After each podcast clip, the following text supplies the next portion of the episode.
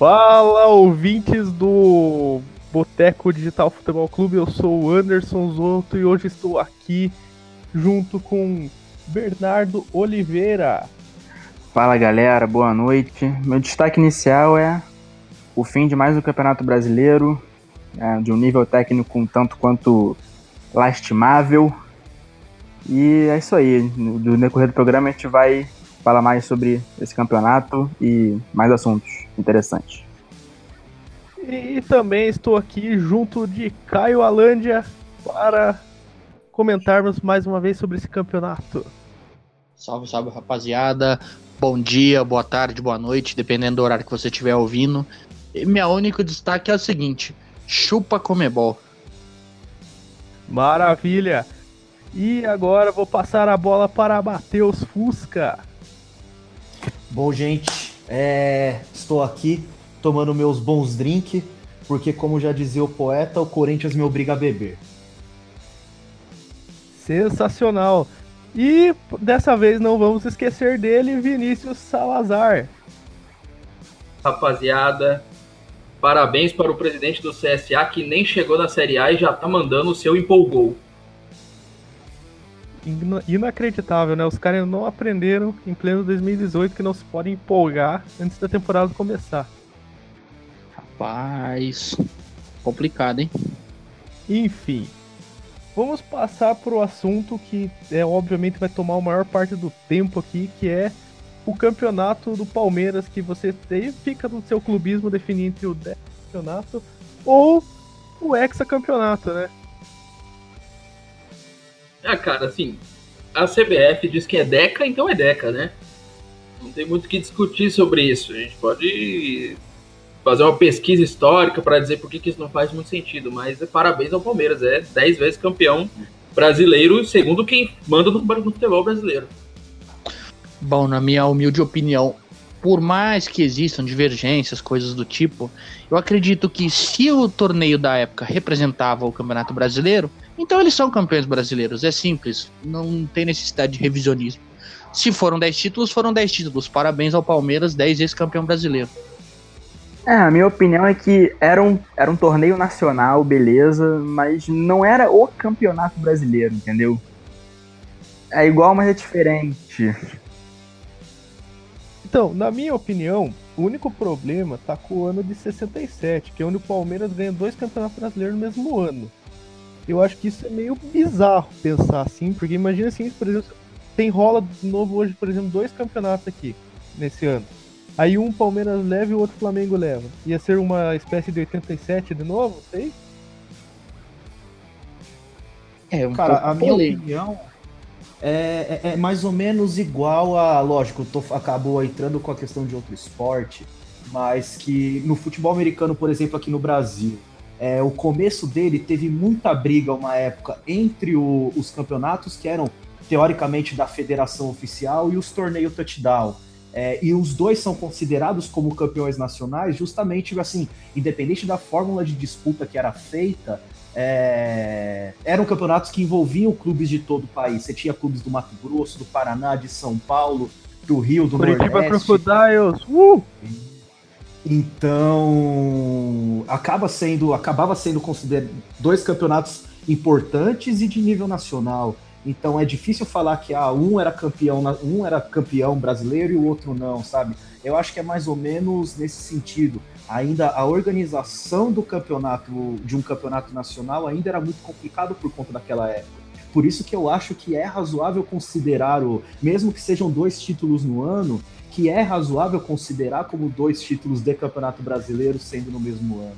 Enfim, é questão de opinião e, bom, a CBF tomou as decisões dela e, sei lá, vida que segue. Ah, é lógico que os títulos existiram e tem que ser considerados, mas você podia botar lá na galeria de troféu assim, é, tantas taças Brasil, tantos Robertões separado do brasileiro. É isso que eu penso. É, o que eu acho é o seguinte, é, porque, é que não é nem uma questão de desvalorizar os títulos do Palmeiras. Eu acho que ninguém faz isso do Palmeiras, do Santos, do Botafogo, do Bahia, todos que venceram na época. É uma questão de você equiparar situações diferentes o pessoal fica até, quando alguém questiona, fala assim: ah, o futebol não nasceu em 71. Realmente, o futebol não nasceu em 71. O futebol nasceu muito antes. Mas o Campeonato Brasileiro, com a abrangência dele, com os moldes de um campeonato nacional, ele nasceu em 71. Isso daí ajuda a confundir a história e tirar o mérito de muita gente que ganhou o campeonato antes de existir o próprio Robertão. O Rio São Paulo foi, por uma época, o campeonato mais importante do país. E se as pessoas começarem agora a tentar falar que o Rio São Paulo era um campeonato brasileiro, todo mundo vai achar muito esquisito. E é, eu acho que é o mesmo cenário. A questão tá na, meio que na logística do Brasil também, porque se você for pensar, por exemplo, quando o, o Campeonato Brasileiro da década de 70 começou a funcionar, ele era praticamente uma gratificação política, né, cara? Você traz lá time do Amapá para enfrentar o time de São Paulo, por exemplo, que nem o caso que ocorreu lá na primeira fase acho que do Brasileiro de 77, que o Corinthians aplicou 11 a 0 no, no Tiradentes do Piauí, o time era uma equipe amadora, mas era o campeão piauiense, e deu essa Foi... toda. Foi 10 a 1 e o Tiradentes fez 1 a 0 ainda. É, é, teve 11 gols, isso que importa. Eu sei que é a maior goleada da história do Campeonato Brasileiro, mas, tipo, é um absurdo você pensar, tipo, nessa gratificação que era, tipo... Mas era uma, foi a primeira tentativa de interligar os campeonatos, porque a logística do Brasil era muito ruim. Até, por exemplo, até mais ou menos os fins da década de 20 lá, o Brasil não tinha estrada de rodar, não tinha estrada asfaltada, por exemplo. Sim. Pra você sair da, do sudeste pro nordeste parecia tipo assim, uma viagem de louco, sabe? Mais fácil fazer de barco do que fazer de, de, de carroça ou de carro, sei lá, né? É, e ainda tem muitos lugares no Brasil que hoje em dia são assim ainda. Por exemplo, para você ir pro Amapá, hoje em dia você só consegue ir de ônibus, ou de ônibus não, de avião, ou de barco. Tipo, não tem outro transporte para ir, por exemplo, Não existe via terrestre entre o Amapá e o Pará, por exemplo, né? Exato, exatamente, exatamente. E é a rota mais, mais rápida e mais bem estruturada. Tipo, é uma viagem ou de avião ou de barco na rota entre o Pará e o, e o Amapá. Assim, Belém-Amapá, vamos dizer assim, né? E isso que são capitais próximas relativamente, né? Sobre esse lance de equiparação de títulos, a, a minhas, assim, as minhas críticas são mais a, a tamanho, de, o corpo, o corpo do campeonato, entendeu? O Palmeiras foi campeão numa edição ali nos anos 60, eu não me recordo se foi 67 ou 68, que ele jogou seis partidas. Três contra o Grêmio e três contra o Náutico. Não dá para desvalorizar o Grêmio o Náutico. O Grêmio era o, o representante do Rio Grande do Sul, o Náutico um, um dos representantes do Nordeste. Só que isso foi muito próximo, por exemplo, do Campeonato Brasileiro de 71, que foi o primeiro, que o Atlético ganhou jogando 27 partidas. Foi campeão, assim, passando realmente por vários times de vários estados. Ou o próprio campeonato que o Palmeiras ganhou hoje, ou semana passada, que jogou 38 partidas contra times de vários estados, times de vários tamanhos. Essa, esse ato de igualar esses dois torneios me parece muito errado do, do ponto de vista histórico mesmo.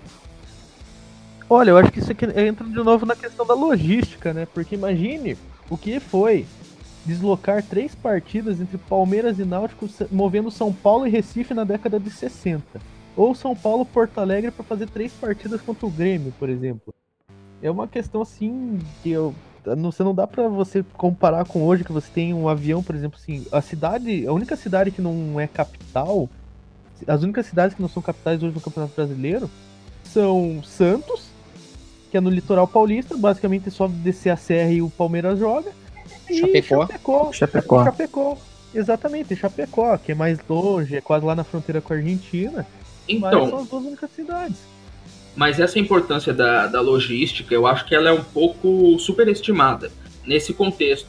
Porque no Brasil, a, a aviação, esse termo aviação comercial, ela é muito bem consolidada desde os anos 50, né?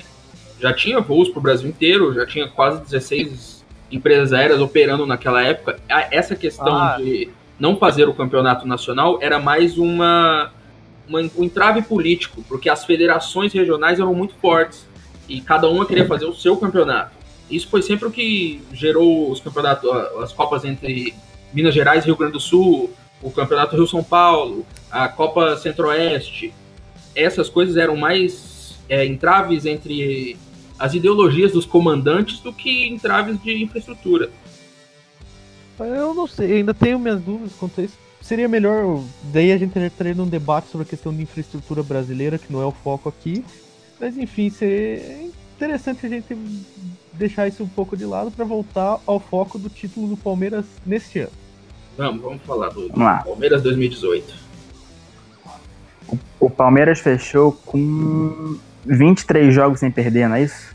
Sim. Isso, Exatamente. maior sequência invicta desde o, do, da formação do- dos pontos corridos em 2003. 2003. E bateu os recordes do Corinthians do ano passado de melhor turno da história. É uma campanha incontestável, você não, não tem o que falar. O pessoal até brincou que os rivais deram uma, uma vacilada quando o Palmeiras oscilou, o Internacional e o Flamengo não conseguiram chegar. Mas o Palmeiras, assim, depois que o Felipão chegou, aquela quando ele começou a usar o elenco mesmo, passou assim um carro em cima de todo mundo. Não dentro dos jogos, mas em termos de não perder, de não perder pra ninguém, de seguir somando pontos todo jogo. Foi uma parada impressionante. Agora uma, uma pergunta, rapidinho. O Filipão ainda é bom ou é o nível do Brasil que é lastimável? Os dois. Bom, eu sinceramente acredito que é, o Filipão ele é um treinador de qualidade, um treinador de muito conhecimento, só que ele é um treinador que se sobressai a medi- mediocridade do que o que a gente tem em mãos. Muitos treinadores novos surgindo, porém com ideias pouco aplicáveis ao nosso futebol, seja por é, material humano, seja por condições. Aí fica complicado. Chega um cara que tem um pouco mais de experiência, um pouco mais de vivência em campeonatos de longo, longa, longa duração, um cara que tem um pouco mais de conhecimento e janta esses caras, porque eles vêm com filosofia linda sem analisar a real necessidade do clube que ele tá trabalhando. E assim, Citando como vai- exemplo. Opa, pode falar aí, Fusca. Foi mal a interrupção. Não, não. aí. Eu- Eu só ia falar que, assim, o Felipão ele sabe trabalhar uma característica muito importante do futebol em si, que parece que muitos dos novos treinadores brasileiros esqueceram, que é justamente o pragmatismo. O Felipão sabe, sabe ser pragmático como poucos. É, inclusive, se você pega aquele vídeo que voltou a circular essa semana, do, do treinamento que ele fez com aquele elenco horroroso, que inclusive foi campeão da Copa do Brasil e rebaixado, Poxa, olha o treinamento que ele tá fazendo: driblar três cones, tocar a bola em direção à linha de fundo e cruzar para a área. Isso é conceito básico. E talvez isso falte, talvez isso falte um pouco para os treinadores hoje. É justamente fazer esses treinamentos básicos, sabe? Poxa, o Felipão conseguiu é, fazer com que o Daverson virasse um jogador importante para o time. Um pouco, um pouco tempo antes do, do Felipão chegar, o Daverson era execrado pela torcida do Palmeiras. A torcida do Palmeiras queria a cabeça dele exposta em praça pública, porque o Daverson não era um bom jogador. E o Felipão Não é conseguiu ainda. perceber. Então, mas o Felipão conseguiu perceber as características em que ele consegue ser bom e ele foca exatamente nisso. Poxa, se o cara é bom nessa coisa específica, eu vou fazer com que meu time jogue explorando essas características para evitar que ele tenha que fazer outras coisas onde ele se prejudique, seja prejudicando o time em campo, seja prejudicando a imagem dele com relação à torcida. É, então é isso. O Felipão ele soube usar esse pragmatismo dentro do Palmeiras e poxa, o resultado tá aí. Pode, não pode não ter sido um futebol maravilhoso, mas são 23 jogos sem perder e campeão brasileiro de uma forma incontestável. É, é, é nesse ponto que converge aquela questão de tipo, o futebol brasileiro não tem um nível bom e o Felipão ele é um bom treinador justamente por saber trabalhar o pragmatismo dessa forma. Eu acho assim que faltou, que nem vou reiterando esse ponto da nova geração dos treinadores. Por exemplo, o Fernando Diniz, cara. O Fernando Diniz tem toda essa história de ah, sair na lavoupiana, futebol de toque, nada de chutão, beleza. Na teoria, isso é muito lindo. E na teoria mesmo, falando, vendo as entrevistas dos jogadores do Atlético, quando o Diniz ainda era técnico, o cara descarregava informação deles, dava dados, melhor, é, melhores características dos adversários, não sei o que, que nem até o próprio Thiago Carleto tinha falado numa entrevista que eles sabem até a cor da cueca do adversário. Só que não adiantava nada ele estar tá sabendo ali a cor da cueca, se o, quando o Diniz foi demitido, o Atlético estava habitando a 19 colocação. Só não estava pior que o Paraná. Que depois vai ter o capítulo especial aqui dele mais pra frente. Mas, cara, tipo, não adianta daí você querer fazer futebol bonito, saída de bola, toquinho, quando seus zagueiros são Paulo André e Thiago Heleno, quando o Thiago Carleto é lateral esquerdo, quando o Luxo Gonzalez, que não tem mais ida- idade pra ficar fazendo fôlego, é um bom jogador, grande jogador, mas não tem idade mais pra ficar nessa movimentação, tipo, é, desses volantes tem um fôlego tipo Kanté, que nem o, o Diniz quer implantar, sabe? Tipo, colocar Pablo de centroavante em jogo de toque de bola, o Pablo não tocava na bola no jogo, porque o Pablo não volta, porque, porque os jogadores brasileiros não são instruídos a voltar. Tipo, o futebol brasileiro tem muitas características que os treinadores não trabalham, que é esse pragmatismo. Tipo, coisas simples, assim, por exemplo, o Atlético não cruzava direito, das poucas vezes tentava, cruzava errado. Aí você pode falar, ah, mas é por causa do jogo de toque de bola. Mas não é só toque de bola, cara, é um pragmatismo, coisa simples. Você precisa ter mais recursos do que só toque de bola. Toque de bola não ganha jogo, você pode trocar 800 passes, o que vai valer são dois gols na rede. É, não adianta você trocar milhares de passes se nos outros fundamentos você não consegue fazer o mínimo. Se você não tem uma finalização na média, que seja média ou boa, se você não tem é, que sejam invertidas de bola, sabe? Esse tipo de jogo. Se você não consegue fazer o básico das outras coisas, o toque de bola fica inefetivo, fica igual esses times brasileiros que querem implantar esse jogo de toque de bola e faz assim, ah, a bola sai ali com o volante que recua, toca pro zagueiro, toca pro lateral, vai pro segundo volante, volta pro zagueiro, vai pro lateral, sabe? Fica aquela, aquele monte de passe sendo trocado na defesa que não é efetivo.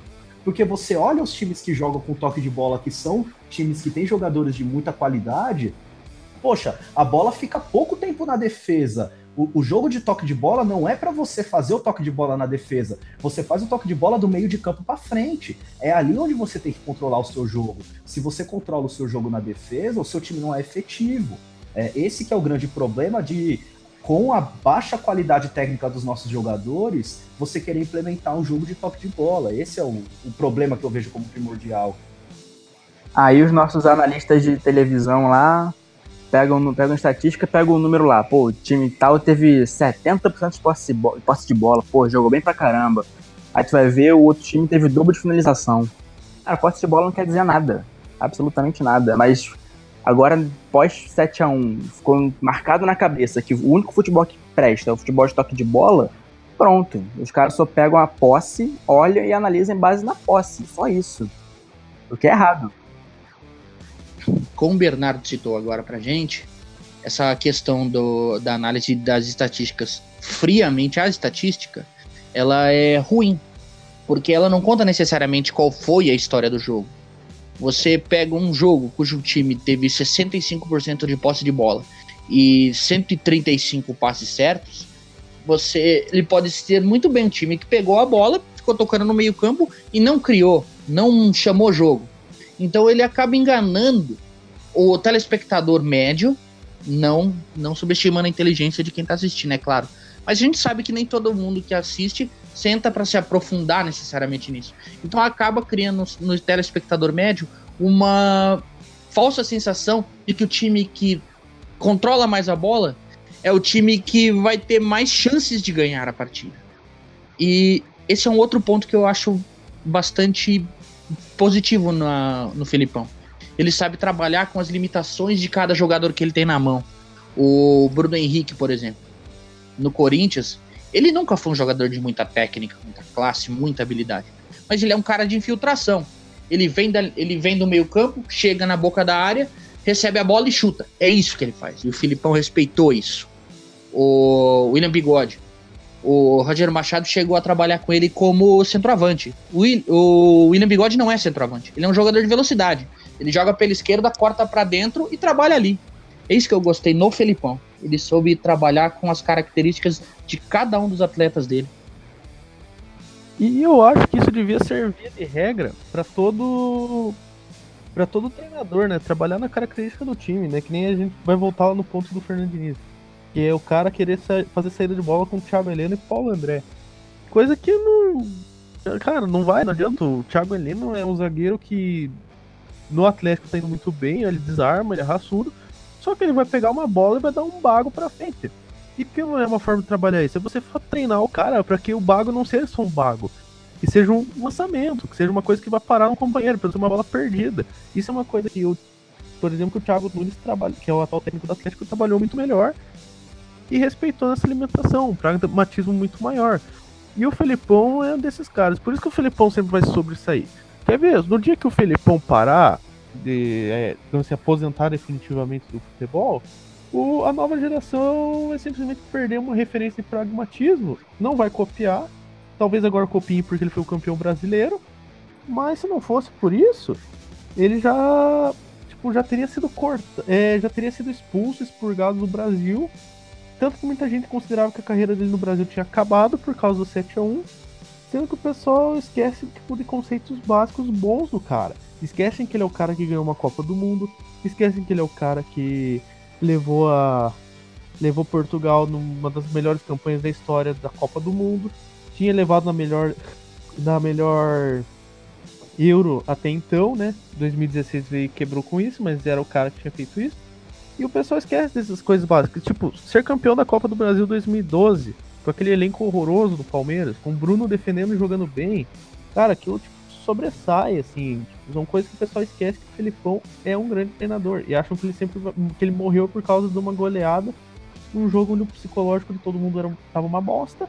Ninguém tava conseguindo trocar três passes. enfim, o pessoal acha que isso mata um técnico.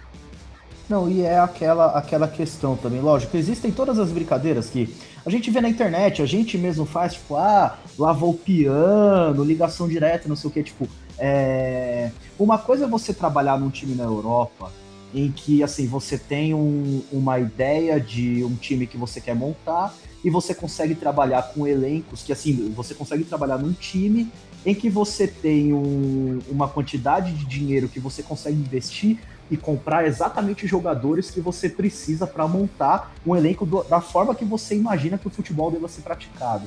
O que não é a característica aqui do Brasil. Aqui no Brasil a gente tem, apesar da gente ter um poderio financeiro comparado assim à América do Sul é, bom, no geral o, o nosso capital humano não é tão bom. Então os treinadores precisam muitas vezes aprender a jogar com os jogadores que ele tem e não tem oportunidade de montar elenco 100% naquela forma que eles imaginam que se joga o futebol. Então não dá para você ser um você ser um treinador que trabalha 100% com ligação direta, porque você vai ter insucesso, e você não consegue trabalhar 100% com um time que trabalha só é, excessivamente com o toque de bola. Você precisa entender os momentos onde o time vai usar essas duas características. Os times do Brasil precisam ser híbridos. E os times que tiveram sucesso nos últimos anos na última, nos últimos 10 anos souberam trabalhar isso. Você olha o Corinthians campeão brasileiro, você olha o Grêmio campeão da Libertadores, você olha os outros times do Corinthians que foram campeões aí desde 2011, eram times que souberam perceber os momentos do o treinador e os jogadores souberam perceber os momentos do jogo e saber a hora que você deveria cadenciar mais o jogo, é, você conseguia ler melhor os adversários e perceber assim, poxa, é, eu estou enxergando os buracos na, no, no, sistema defensivo, então eu vou explorar uma bola mais longa, uma bola alçada na área, ou uma bola lançada para os pontas avançar em direção à linha de fundo, ou o momento que eu vou segurar um pouco mais o jogo no meio de campo, porque eu sei que eu trocando passes é, e mudando bastante a posição dos jogadores em campo, eu vou conseguir embananar uma defesa que porventura esteja não esteja aplicando uma marcação em zona, esteja aplicando uma marcação individual, é, então é isso, o futebol brasileiro exige que você pense o jogo de uma forma mais ampla, que você não esteja focado meramente em uma característica. E eu vejo que muitos treinadores brasileiros, eles se perdem nisso. O cara quer, parece que ele se especializa numa forma de jogar e ele morre na praia sempre com essa forma de jogar. O cara não admite que se mude essa forma de jogar em prol de se moldar um adversário ou se moldar alguma característica de jogo. É, era uma coisa que o Tite falava bastante, o próprio Luxemburgo falou isso também, tipo, ah, esse negócio de 4-2-3-1, 4-1-4-1, é, é, é uma mera, assim, era mais para a imprensa do que uma forma de você aplicar o jogo em campo, porque quando a bola tá rolando, é, poxa, você tem uma, uma, uma quantidade de possibilidades que podem acontecer que você pode mudar completamente a forma que o seu time joga, a forma que os seus jogadores se posicionam. E os times que tiveram sucesso foram justamente os times que souberam é, enxergar isso na hora certa. Poxa, o time está jogando de determinada forma, eu vou jogar então dessa forma que eu sei que eu vou ter sucesso. Se o time mudar a forma de jogar, eu sei o que eu vou fazer para conseguir combater isso. Se um time fica sempre batendo na mesma tecla de jogar sempre da mesma forma, a chance dele ter sucesso no Brasil é muito maior do que um time que sabe se moldar às diferentes características de jogo. É, é isso que eu sinto que falta um pouco. Ouviu Marcelo Oliveira e Fernando Diniz? Isso aí é o recado para vocês.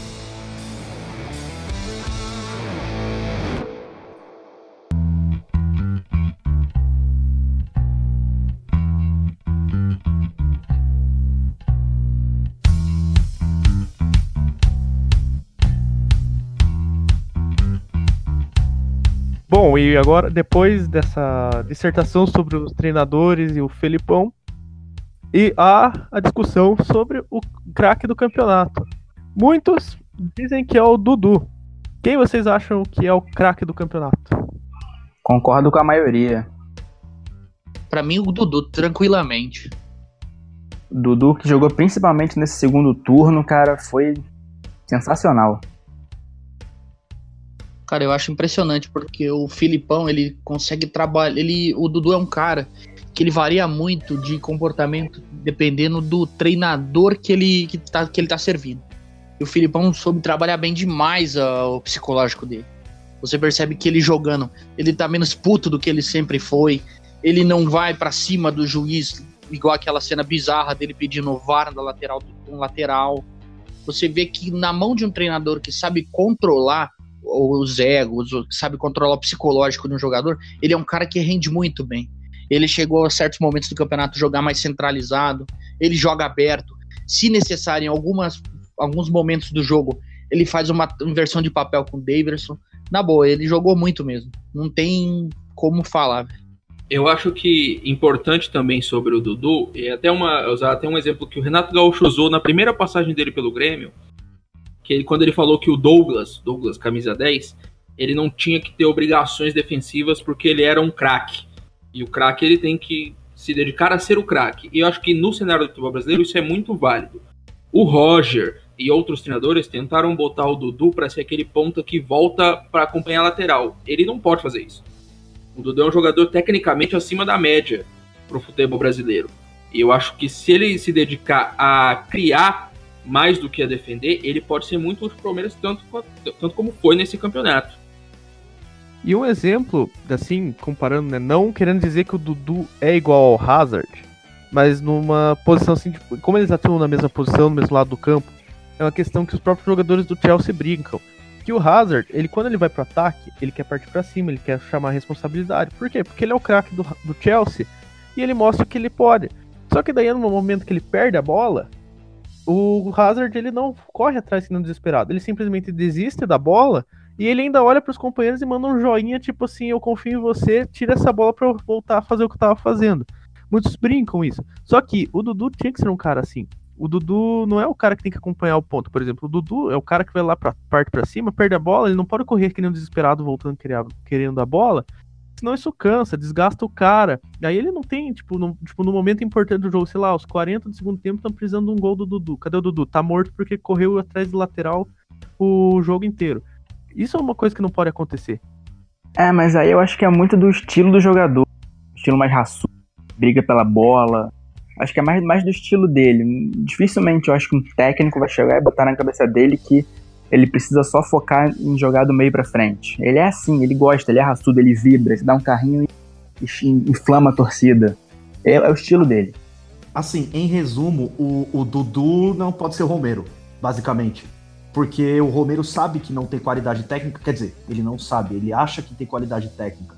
Mas o Romero sim é o cara que quando ele tenta alguma coisa no ataque e ele perde, ele é um cara que tem que voltar correndo igual um desesperado, acompanhando que seja o lateral, que seja o volante, para tentar recuperar a posse de bola.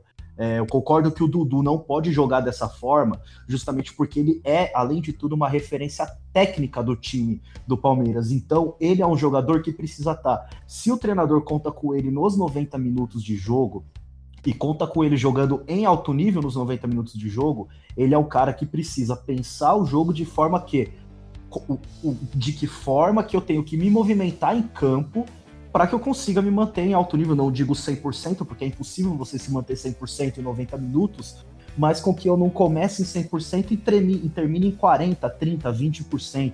Eu tenho que pelo menos terminar o jogo em 65%, 70%.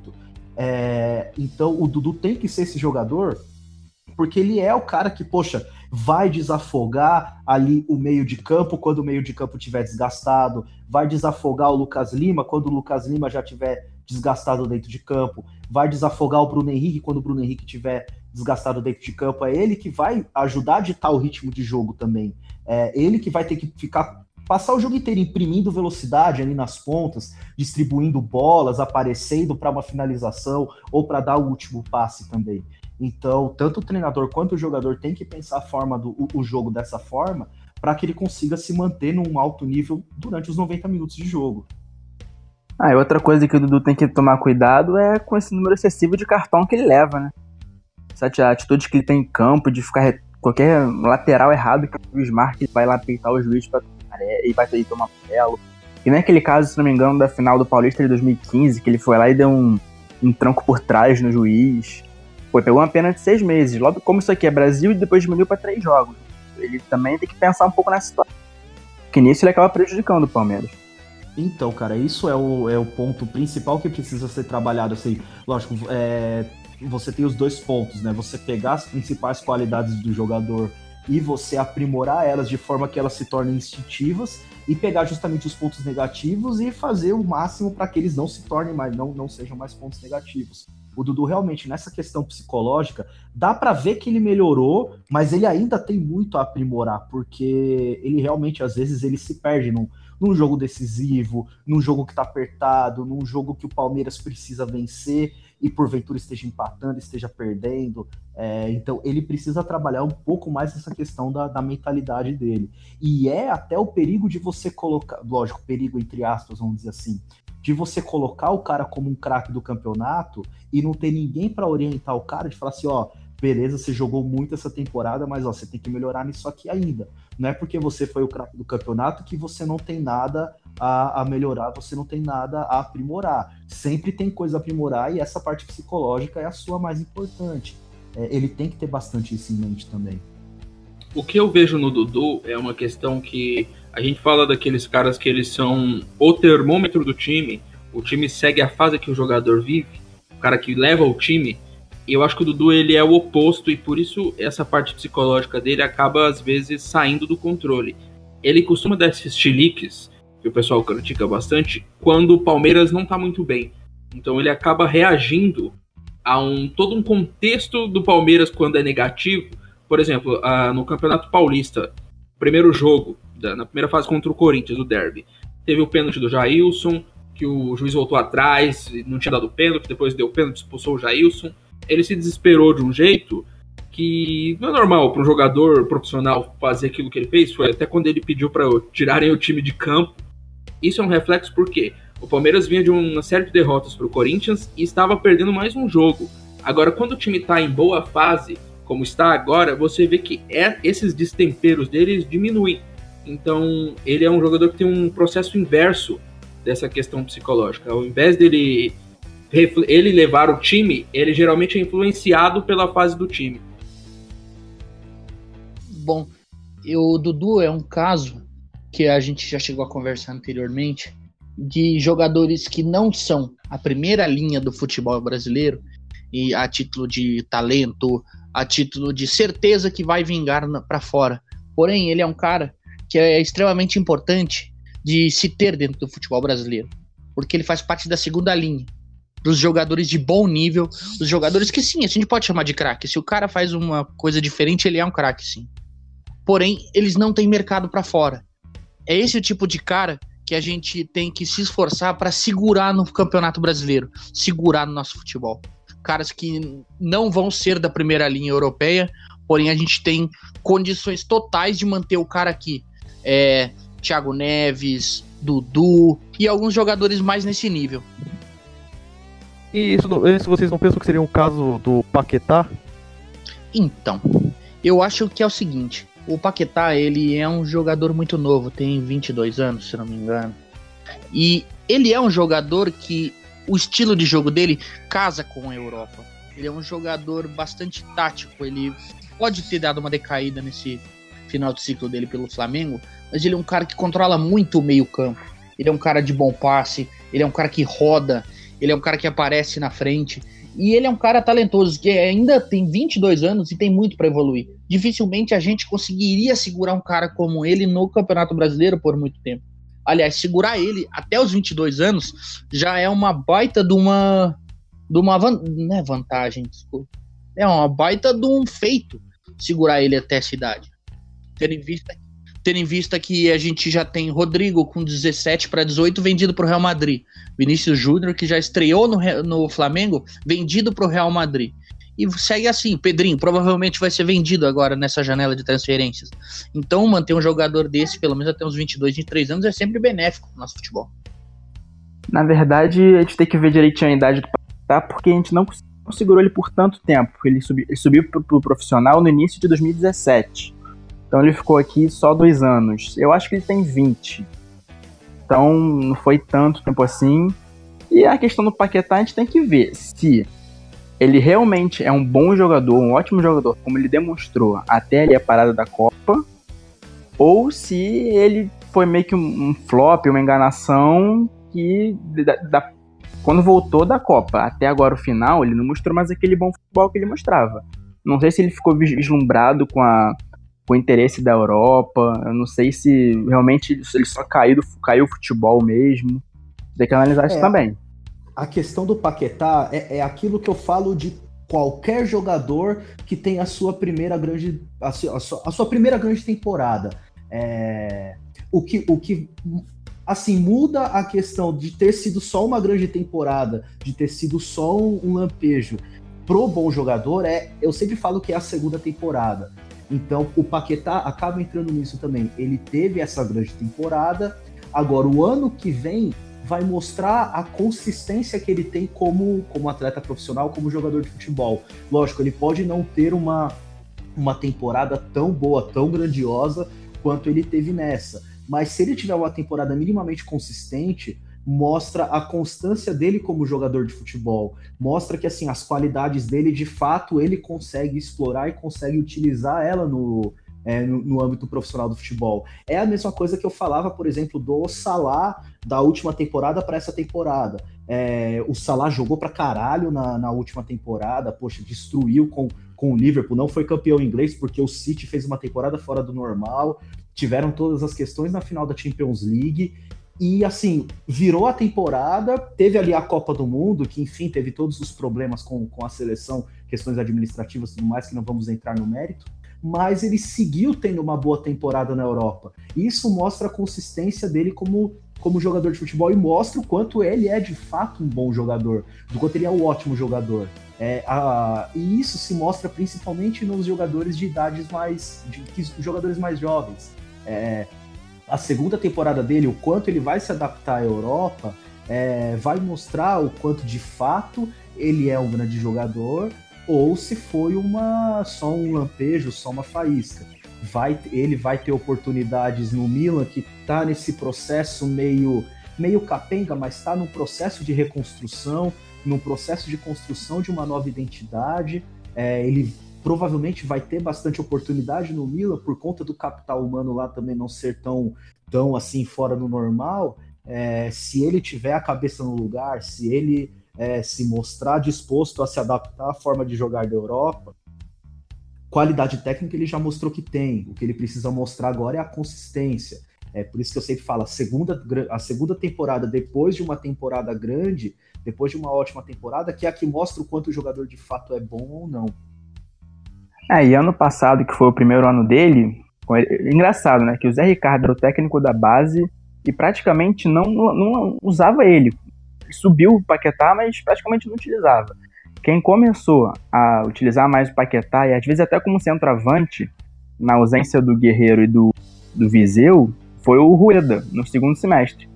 E com o Rueda, ele mostrou que também pode, ele também é decisivo, porque ele fez gol nas duas finais tanto na Copa do Brasil contra o Cruzeiro, aqui no Maracanã, e contra o Independiente também.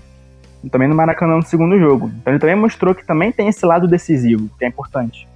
Só complementando o que o Fusca falou aqui, eu acho que o Paquetá é um cara que tem muito talento. Um cara que tem muita qualidade técnica. É, ele cumpre o papel que a Europa gosta muito hoje, que é o jogador que consegue ocupar todas as funções do meio campo ele eu acho que ele, ele faz muito bem. Só que eu acho que agora, depois que ele entrou no Milan, depois que ele foi contratado pelo Milan, ele entrou meio que num. Sabe, tipo, um jogador que começa a querer se preservar pra chegar bem na Europa e impressionar o novo treinador. Apesar que eu acho que ele vai primeiro surtar com o Gattuso de técnico, né? E depois ele vai se dar bem.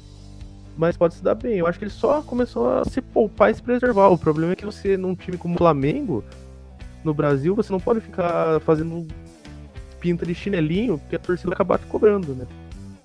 Enfim. Mas eu gostaria de saber de vocês aí, cada um, quem é o craque do campeonato. Bom, para mim, tranquilamente o Dudu. Numa boa mesmo. O segundo semestre dele foi um negócio absurdo.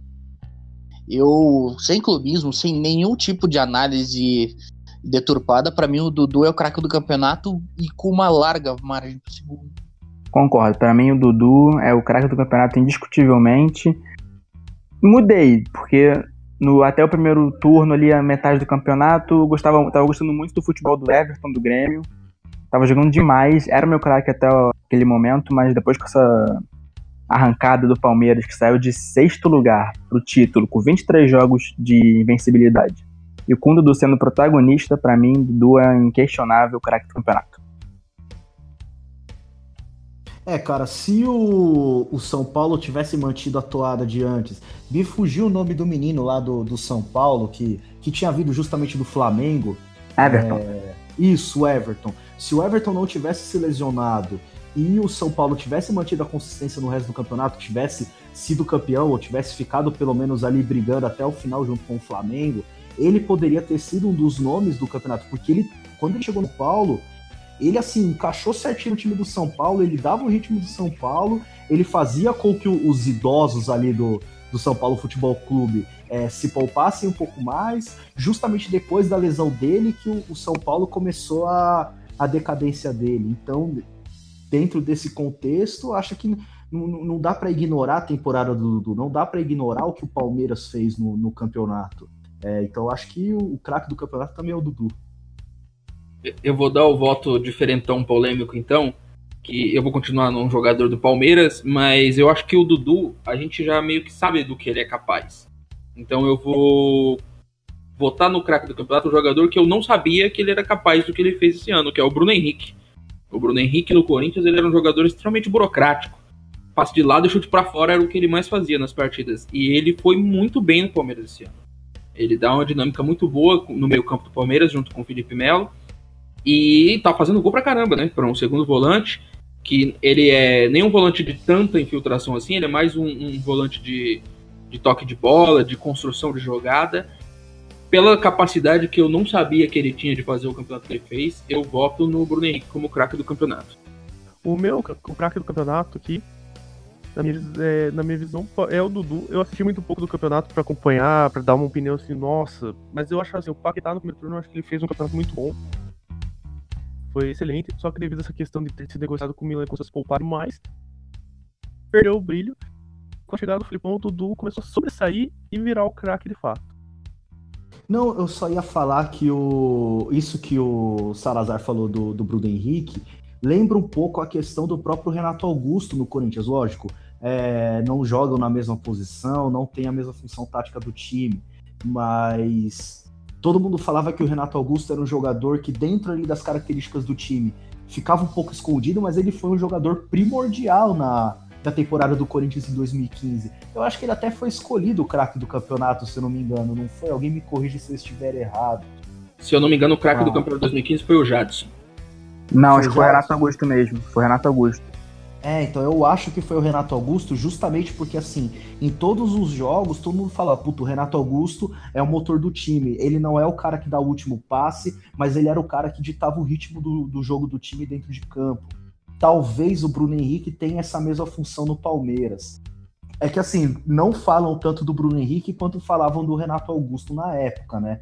É, não sei se isso pode pesar na hora da eleição do melhor jogador do campeonato, mas eu concordo com, com, o posicionamento do Salazar de que realmente o Bruno Henrique fez uma temporada assim que até então ele não, não tinha feito. Ainda que no Corinthians eu considere com que ele teve, considero que ele teve uma boa passagem, é, que ele tenha jogado bem, ele não jogou tão bem no Corinthians quanto ele jogou melhor agora no Palmeiras. Talvez o fato dele ter ido para a Europa, ele tenha aprimorado melhor algumas qualidades dele, tenha desenvolvido algumas novas habilidades e ele realmente voltou diferente do assim no Palmeiras ele tá tendo um rendimento bem diferente do, do que era antes. E ainda descobriu um lado batedor de faltas, né? Eu não me lembro se no Corinthians ele chegava a bater. Chegou, eu lembro dele já ter feito gol de falta no Corinthians, um puta golaço. Não lembro que jogo que era, mas eu lembro dele já ter feito gol de falta no Corinthians, uma puta pancada de fora da área. É, mas assim, a maioria delas ou ficava na barreira ou ia para fora.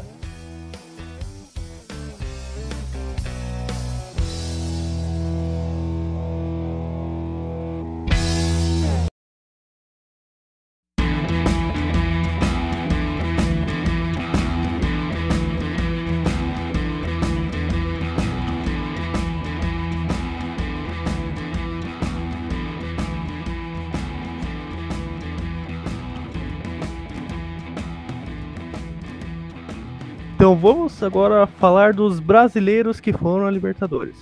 Entre Palmeiras, Flamengo, Internacional, Grêmio, São Paulo e Atlético Mineiro, qual vocês julgam o que mais tem chances de ir melhor? Não falando em títulos, mas assim, de ir mais longe, de fazer campanhas melhores.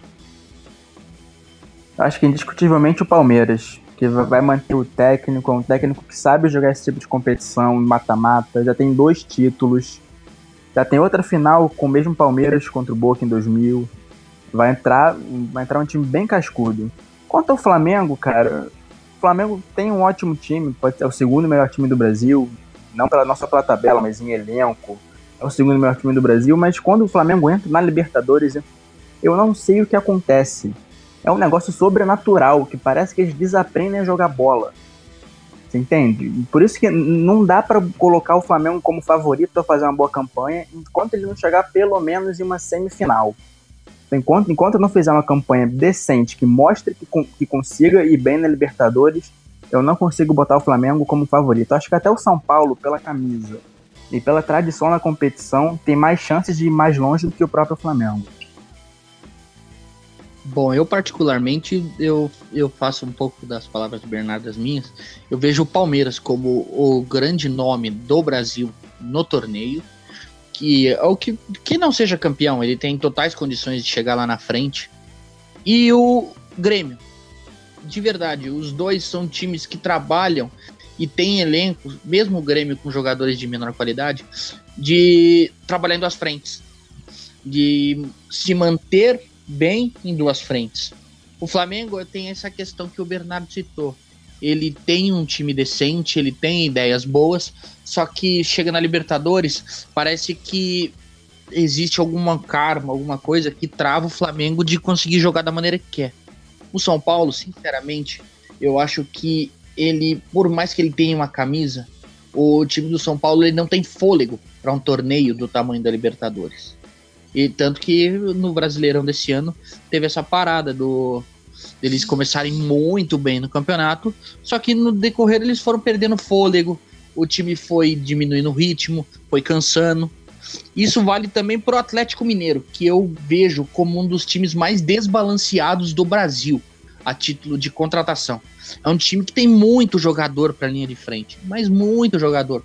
Porém, ele não tem um elenco que você consiga olhar e falar: porra, se eu depender, se faltar um jogador do meio para trás, eu consigo suprir pelo menos com decência nesse espaço de tempo.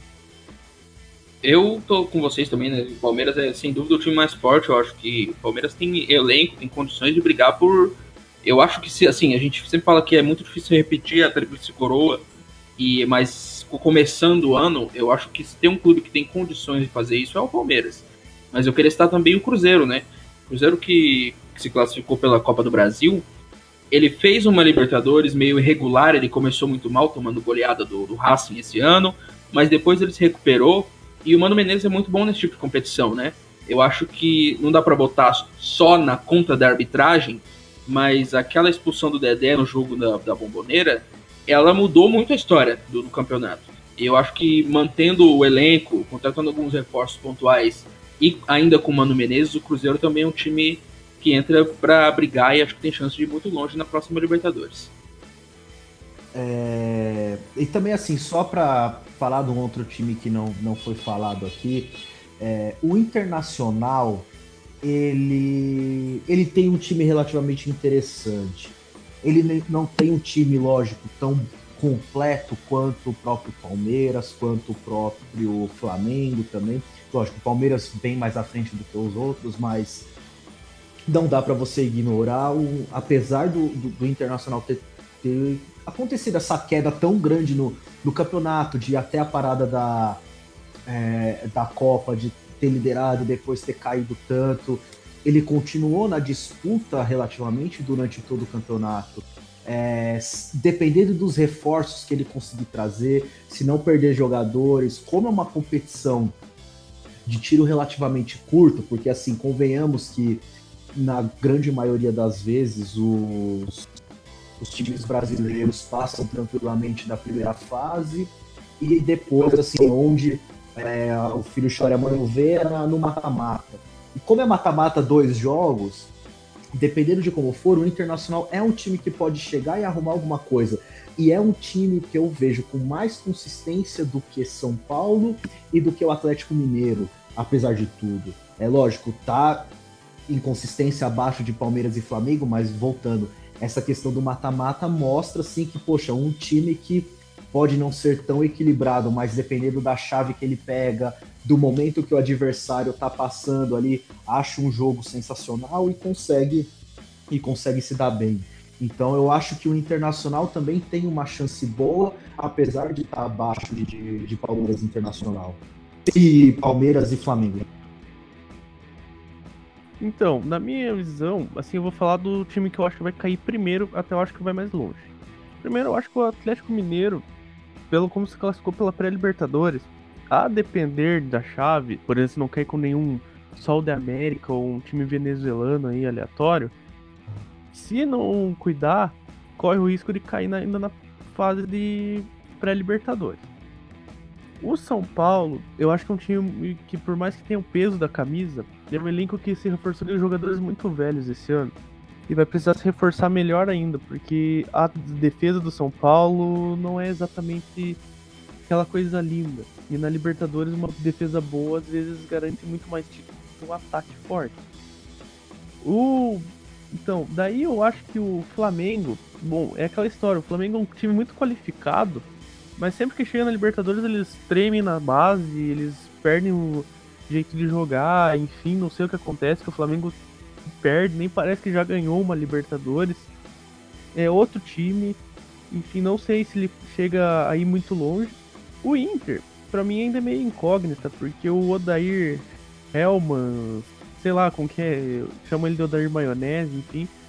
Eu acho assim que o Inter ainda é meio incógnita, porque ele é um bom parece ser um bom treinador, e o time do Inter, mesmo que não seja tão bem assim de nome, até que é bem organizado. Então eu não sei se o Inter tem tipo, essa chance de ir longe, por causa tanto do soma da camisa quanto pela organização, ou de acabar tipo não surpreendendo a gente e acabar derrubando essa, é, digamos assim, surpreendendo negativamente e acabar caindo mais cedo pela inexperiência do Odair quanto pela falta de qualidade do time. Já eu acho que Grêmio e Palmeiras vão repetir o que fizeram esse ano e vão ir bem longe, chegar nas semifinais. Eu acho, no mínimo. Porque o primeiro, porque o Grêmio já está experiente nesse torneio, o Renato Gaúcho já conheceu todos os trajetos, inclusive ganhou. E o Felipão também. Então eu acho assim que esses dois são os é, são os assim times que vão mais longe na Libertadores do ano que vem para os brasileiros. Enfim. A gente ainda tem que ponderar que podemos ter mais um representante brasileiro caso o Atlético Paranaense venha ganhar a Copa Sul-Americana, né? Mas aí você exclui um, que vai ser o Atlético Mineiro. Não, não exclui não, agora as vagas são cumulativas. São cumulativas mesmo? O, é o campeão da Sul-Americana já tá, já tá incluído na conta. Ah, eu achei que é porque ano passado, é, quando ganhava a Sul-Americana, excluísse uma vaga do Campeonato Brasileiro, mas agora que são cumulativos, Bom, quanto ao Atlético Paranaense, é aquela máxima. Eu acho assim que o Atlético Paranaense tem ainda um peso muito forte, que é estatisticamente na história. Pode ser um clube que já chegou na final, às vezes passa da primeira fase, mas entre os brasileiros, ele é o pior mandante dos, entre os brasileiros e ele é mediano como visitante. E se cair com um time boliviano, não sei, automaticamente o time morre, porque sempre vai ser eliminado com o jogo, último jogo na Bolívia. Foi assim com o The Strongest em 2014, foi assim em 2002 quando tiveram o Bolívar. Esse mais ridículo porque abriram 5 a 1 para cima do Bolívar. Perderam todo o fôlego no segundo tempo e deixaram o Bolívar empatar e eliminar eles. eu acho assim que é uma coisa que eles precisam aprender a jogar melhor em casa dentro da Libertadores. Porque eles sempre caem, eles sempre tremem muito fácil na Libertadores. Em 2004 mesmo, que foi o. Não, 2004 não, 2005 foi o ano que eles fizeram a campanha para chegar até a final. Num jogo na Arena da Baixada, eles tomaram 4-1 do Independente Medellín. São coisas assim que ele, o Atlético não pode deixar se, se bobear. Se ele for ganhar a Sul-Americana e for a Libertadores, são coisas assim que não pode deixar bobear se quiser sonhar realmente em chegar novamente à final como um grande clube. E o Atlético ainda pode sofrer, é assim, a gente sabe que o Petralha ele faz jogo duro para vender seus jogadores, especialmente para rivais no Brasil, mas ele pode sofrer com um desmanche aí, né? Porque jogadores se destacaram e eles vão atiçar os olhos do mercado. O Rafael Veiga já vai voltar para o Palmeiras, né? Ele pertence ao Palmeiras. O Pablo é muito, muito vinculado a contratações do próprio Palmeiras. O Corinthians já sondou. O Flamengo, se eu não me engano, também sondou o Pablo. Você tem o lateral esquerdo lá, o Renan Lodge, que se destacou bastante, que também pode virar alvo. A gente sabe que quando, sem querer desrespeitar o Atlético, mas quando chega proposta de time grande, de times maiores para esses jogadores, eles costumam dar uma balançada, né?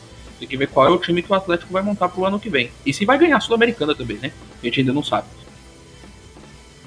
É, se ganhar a Sul-Americana, ele já tem aí um aspecto que consegue é, seduzir a permanência de, de, um jogador, né? Lógico. Uma coisa é se vier uma proposta de um Palmeiras, de um Flamengo, Cruzeiro, Grêmio, enfim. É...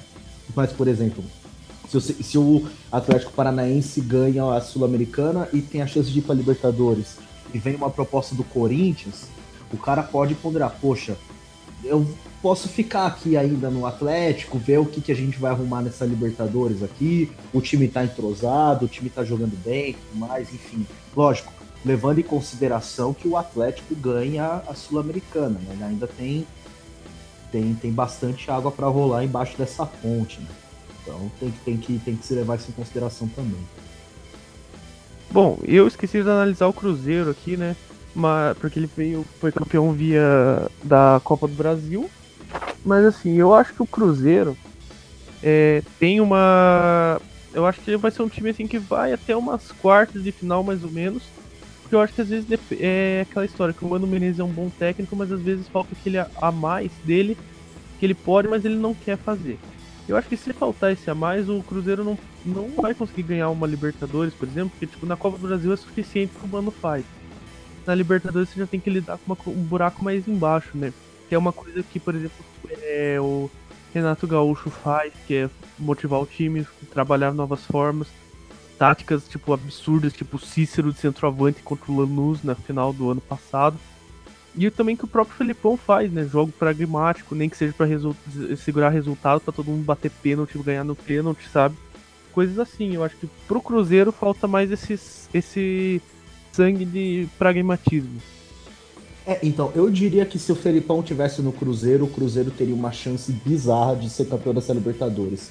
Porque o que você fala basicamente do problema do Mano é que, assim, diferente da nova geração de técnicos do Brasil, o Mano é extremamente pragmático coisa que nem o Felipão é, porque o Felipão sabe explorar na maioria das vezes o pragmatismo e abrir mão do pragmatismo em alguns outros momentos. O Mano não. O Mano ele é basicamente pragmático. Em alguns momentos você precisa de menos pragmatismo e mais proposição de jogo, um jogo mais ofensivo, é um jogo mais assim ativo do que reativo. E o Mano sabe montar muito bem times reativos, né? mas quando ele precisa ser mais ativo num jogo, ele já sente um pouco mais de dificuldade, principalmente com o adversário que tenha mais qualidade. Então isso pode acabar pesando pro Cruzeiro no, na Libertadores também. Bom, no final tudo vai acabar dependendo do caminho que o time vai ter na Libertadores. Se pegar uma chave mais fácil, se pegar adversários mais fáceis no mata-mata, tudo, tudo, vai acabar dependendo. Dá para fazer muita previsão do que vai acontecer, só baseando nos elencos mesmo. É, então, principalmente para esses times, vamos dizer, dos brasileiros que estão indo para Libertadores desse segundo escalão, né? É, por, por, exemplo, se Palmeiras, Grêmio ou Flamengo, independente do adversário que ele for pegar na, aí na Libertadores, eles já têm uma responsabilidade um pouco maior de, de ter um rendimento melhor. É, até por conta dos elencos também justificarem isso. O, eles têm elenco e um time em si que consegue bater de frente com qualquer clube do que eles venham pegar pela frente. Agora, para os outros times que vão chegar aí na Libertadores, os brasileiros, eles vão depender realmente muito desses de quem vier pela frente aí. Principalmente a gente sabendo de como a Comembol enxerga o, o futebol sul-americano ainda.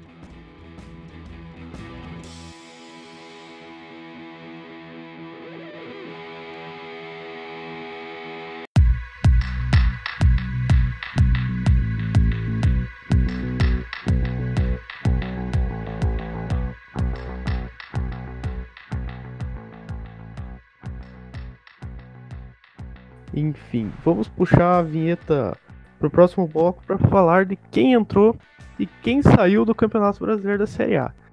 Começando primeiro por quem está chegando, que teremos duas novidades que a gente não vê já tem um certo tempo. Se eu não me engano, o Fortaleza já não vem na Série A desde 2006. O Goiás, bom, o Goiás já estava quatro anos fora, voltou o Havaí estava ano passado, voltou, time de elevador. E o CSA, esse que eu acho que ninguém estava. Já era nascido quando jogou Série A pela última vez, que foi em 1988. Entre vocês, qual deles que tem maior chance de ficar na Série A para o ano que vem? Sinceramente, eu vejo o Goiás como o trabalho mais sólido, para pelo menos se garantir na Série A, sofrendo, obviamente. O Fortaleza, ele teve um bom trabalho, teve um bom trabalho do Ceni. Só que eles contam com muito atleta emprestado.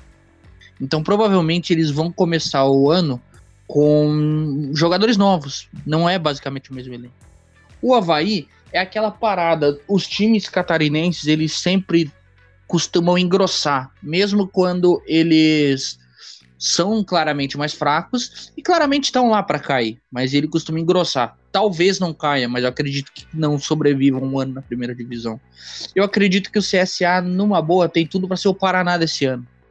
Ele tem tudo para ser surrado de todas as formas possíveis por todos os adversários. Eu não consigo ver o CSA como um time que vá conseguir se segurar, ora por falta de elenco, ora porque a, o nível de competição é outro, e eu não consigo ver os, o time do CSA se segurando na Série A. Parecia um trocadilho idiota, mas não foi. Realmente não consigo ver ele se segurando na primeira divisão. Então, eu acho que. Goiás, tem sentimento, acho que o Goiás consegue ficar pela estrutura que tem. É, acho que o Goiás ficou muito tempo na Série B, na série B o time que é, pro clube que é, tipo, ele sobra no Centro-Oeste. Era um time que poderia estar constantemente na, na Série A, então acho, eu acho que ele consegue permanecer. Eu acho que o Fortaleza vai ser tipo um Ceará no que vem. Vai ali flertar com rebaixamento, vai chegar a ficar muitas rodadas dentro da, da zona, mas vai conseguir salvar ali em 16, 15. Agora, o Havaí CSA, para mim o Havaí vai continuar sendo o ioiô que é, vai cair de novo. E o CSA, eu acho que vai ser um Paraná da vida, porque esses fenômenos ao Paraná acontecem muitas vezes. Foi América de Natal, Náutico e agora o Paraná.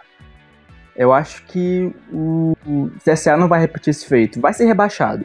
Vai ser rebaixado, vai, vai ser tipo, surrado por muito, muitos adversários. Mas eu não acredito que vai fazer uma campanha tão, tão ruim quanto a do Paraná. Eu, eu acho que o, o Goiás deve conseguir permanecer porque esse ano capou, mas eu acho que um grande carioca deve cair ano que vem. O Fluminense está numa situação assim complicadíssima e não, não há não há assim expectativa de melhora. Então eu acho que um desses times que subirem eles vão conseguir garantir uma vaga desse, desses grandes que devem cair porque não iam transformar a administração de um ano para o outro.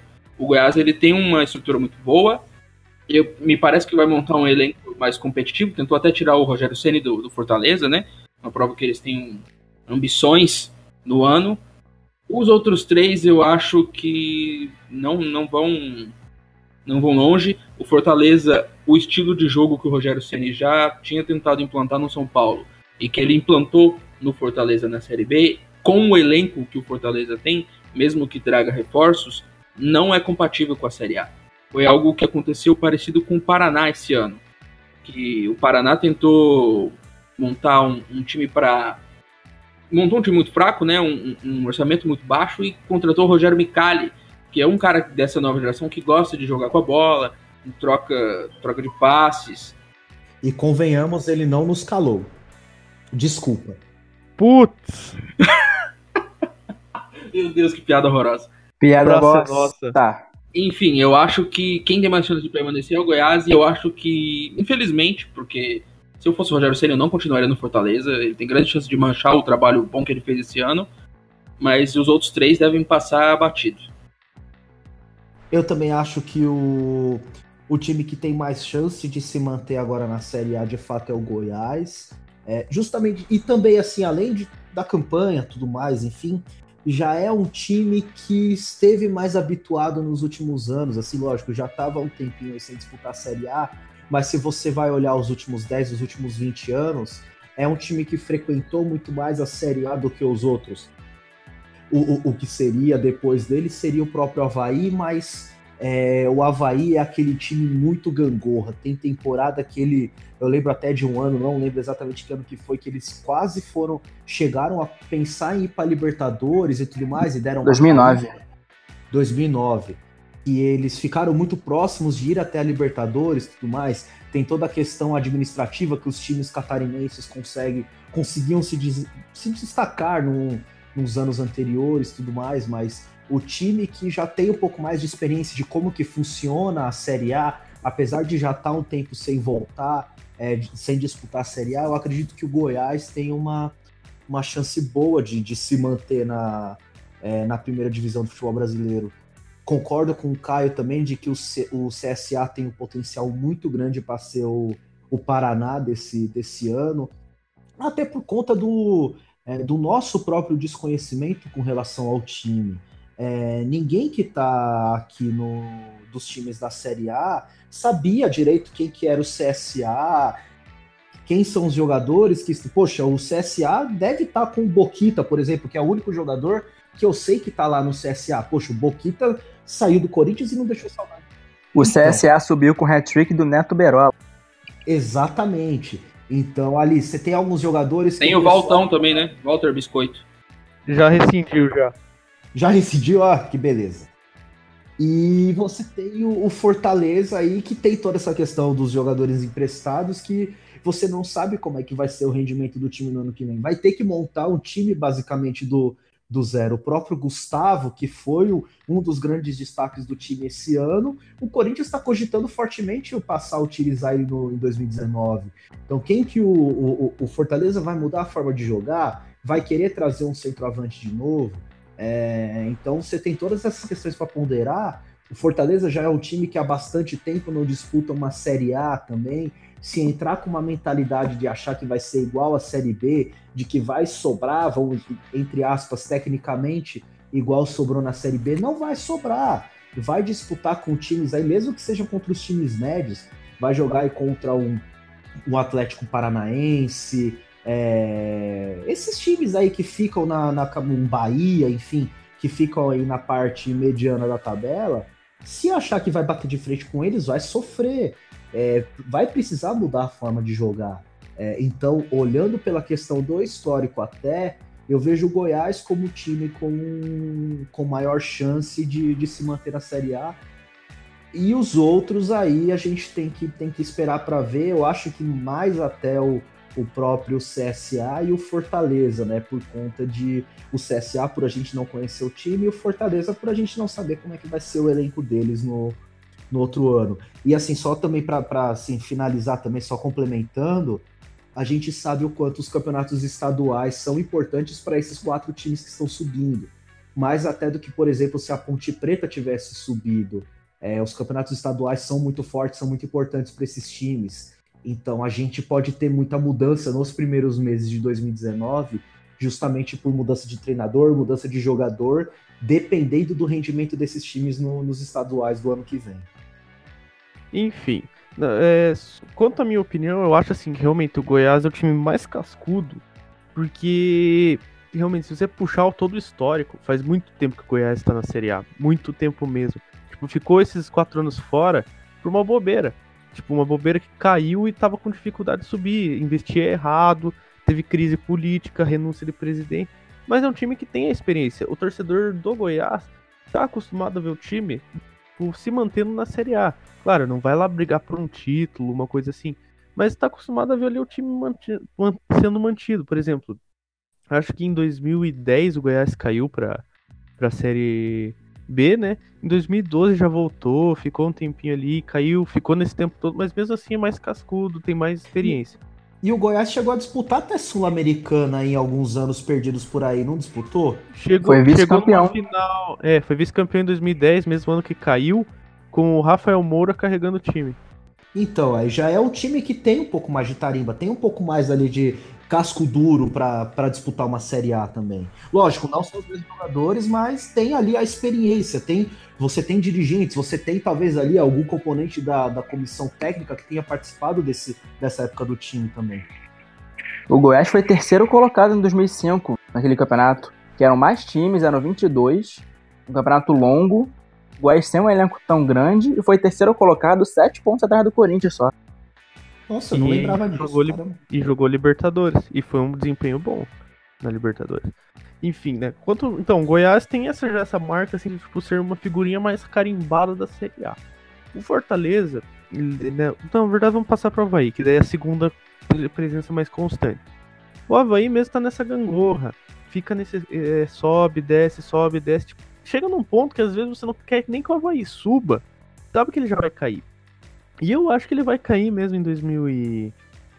em 2019. Primeiro porque eles renovaram com o Geninho. Quem em 2018 tá renovando o contrato com o Geninho já tá pedindo pra ir pra Série B mesmo. Segundo, Nossa, cara, porque Geninho, tor... velho. Puta merda, velho. Geninho. Geninho. 2019 ele é treinador, cara. Pois é, o maluco se tropeçar, tá caindo no inferno, se ergueu os braços para comemorar o gol, Deus puxa, mas tá ali como treinador do Havaí, né? E do, e chega nesse ponto aí de que eles ficam nessa renovação. Daí, primeiro, o time vai estrear na Série A vindo de um campeonato catarinense, que querendo ou não, um dos mais competitivos, porque tem cinco clubes grandes com chance de título: Chapecoense, Figueirense, Joinville, Criciúma e o próprio Havaí. E se o Havaí perder, a torcida já desanima e já nem abraça o time. Aí o Havaí vai ficar jogando aquele estádio vazio. O estádio já é um pasto. Todo ano é o pior gramado da Série A. Chove naquilo, aquele bagulho vira um lamaçal. Ninguém gosta de jogar na ressacada. E o time, então, tipo, eles praticamente viram um encosto dos times da Série A, porque eles só vêm pra ocupar a vaga de alguém que podia ter subido para se manter, tipo, uma ponte preta. E, e não se. E não. É, como que eu posso dizer assim? Não se mantém ali. Já quanto ao Fortaleza e o CSA, bom, Fortaleza também tá num projeto mais ambicioso de se manter. É, se manter porque, assim, tipo, eles estavam muito tempo fora da Série A. Se eu não me engano, eles caíram em 2006. Jogou, é, jo, é eles, pera aí só um pouco, travei. É, eles tinham caído até a Série C, passaram sete anos tentando subir na Série C, batendo na trave. Subiram com um elenco ruim, que eu não me engano, eles estavam falando que era o pior Fortaleza que eles, nos últimos oito anos e o time subiu e ainda foi campeão da Série C. Contrataram o Cn num projeto para subir mesmo. O orçamento dos caras era muito. Nossa, era uma coisa assim. patética, assim, de, tipo, não chegava nem um milhão no ano. Ah, não, acho que chegava a um milhão e cem mil. Tipo, pro ano inteiro os caras tinham um milhão e cem mil pra gastar, sabe? Tipo, e conseguiram chegar na Série A. Aliás, parabéns ao Curitiba, 35 milhões enfiados no rabo pra ficar em décimo lugar na Série B. E... Slow clap para o Curitiba. Exatamente.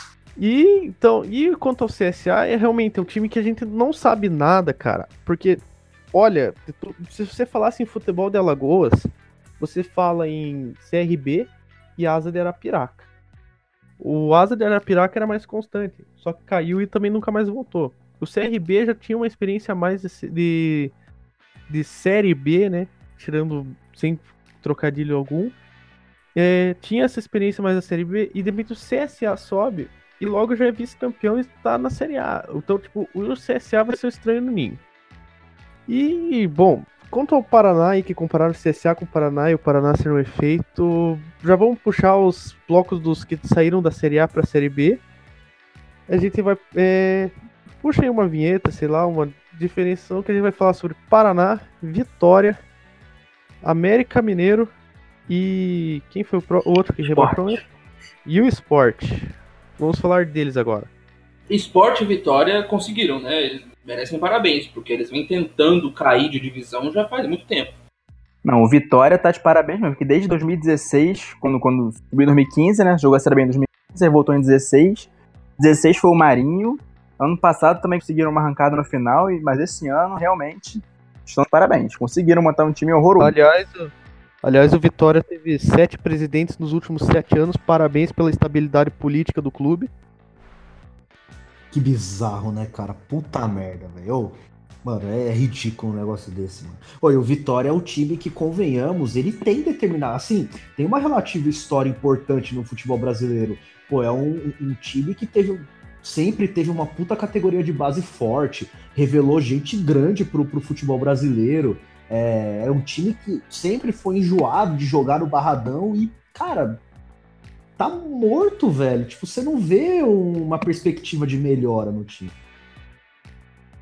Bom, eu sinceramente, aliás, só para deixar claro aqui, uma coisa que me incomodou bastante no pós-jogo do de todo mundo que caiu para a Série B hoje, principalmente no esporte, que chegaram a ganhar a partida e falar: nós fizemos o nosso papel. Não, cara, vocês não fizeram o papel de vocês.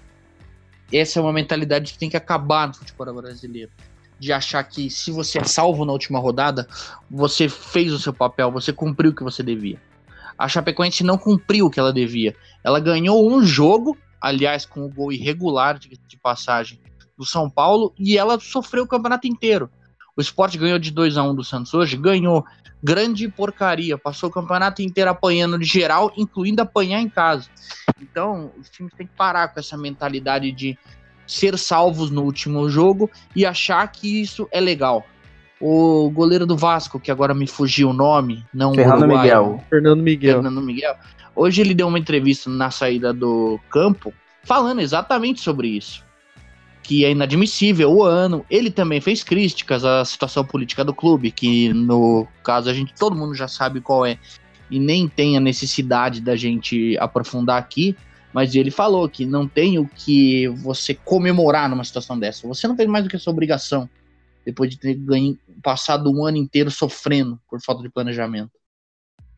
Aí eu vou pegar esse gancho do Caio, que ele falou do Fernando Miguel, que teve uma postura de não, vamos comemorar nada, é, o ano foi ruim. Aí tem o Fernando Miguel, e vocês viram o Twitter oficial do Vasco? Não, não, vi, fa não fazendo gracinha, fazendo gracinha com. É, botaram uma, uma foto do acho que foi do Chaves ou do seu Madruga com a mão no peito, assim, como se passando mal. O cara botando graças a Deus em caps lock e outra parada lá. Pô, tu pega o, o Twitter oficial de um clube tão grande como o Vasco, aí compara com, com a postura de um atleta deles, pô, completamente diferente, cara. A postura do Twitter foi patética.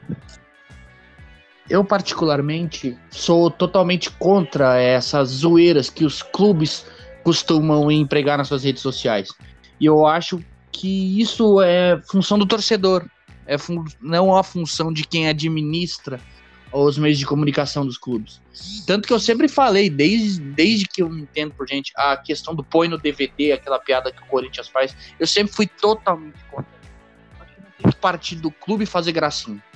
O clube tem que simplesmente informar o torcedor do que está acontecendo e passar para ele sobre as situações. Eu acho tão ridículo quando você vê esse tipo de piada. E poucos minutos depois vem um tweet do tipo: o estagiário fez. Cara, assume que vocês fizeram errado. É muito mais bonito. É muito menos ridículo que vocês fizeram. Assim, eu, eu, eu discordo do Caio. Eu acho, se não divertido, eu acho válido algumas brincadeiras. Mas quando seu time está em condição de fazer brincadeiras, não é o caso do Vasco, né?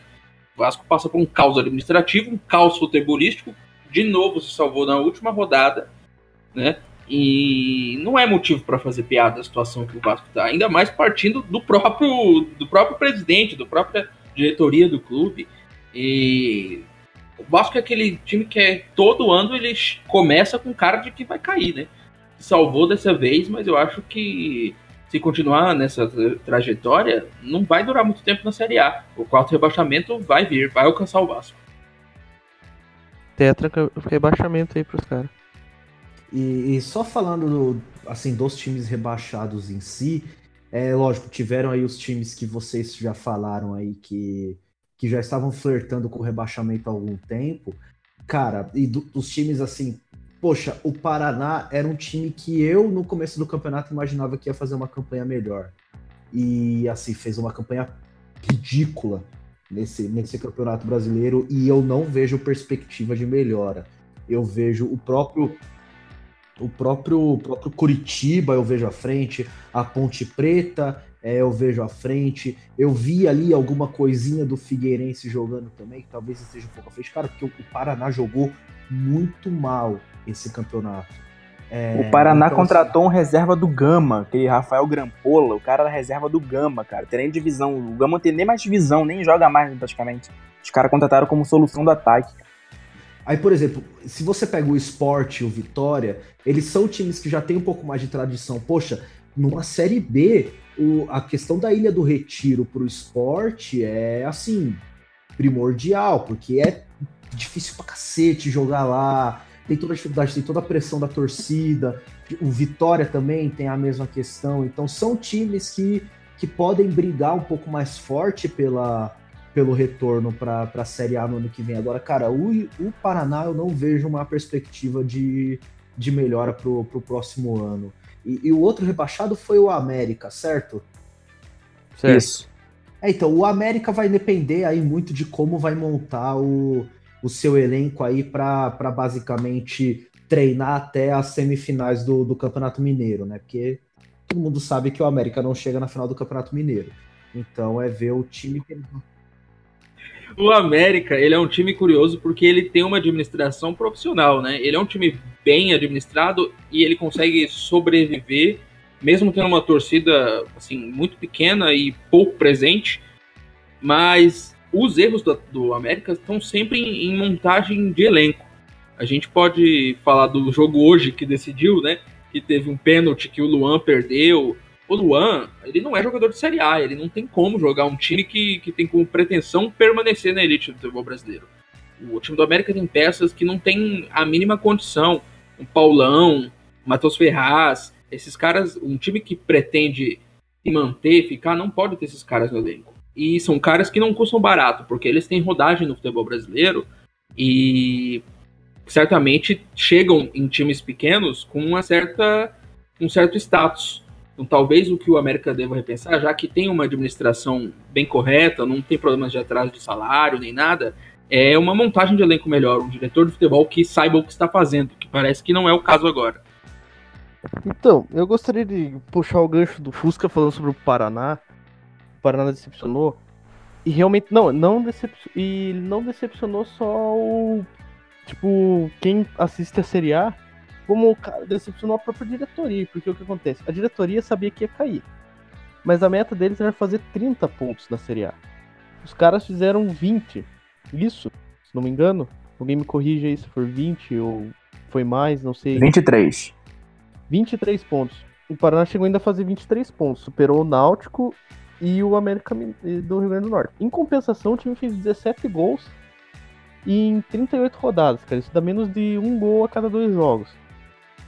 Tipo, eles tinham essa meta de fazer 30 pontos e depois eles fizeram 23, cara. Tipo, fizeram 7 abaixo do que eles tinham planejado. Eles sabiam que iam cair, mas eles não sabiam que iam ser humilhados, sabe? Iam ser atropelados. É uma coisa assim que foi uma bizarrice para todo mundo ali do Paraná.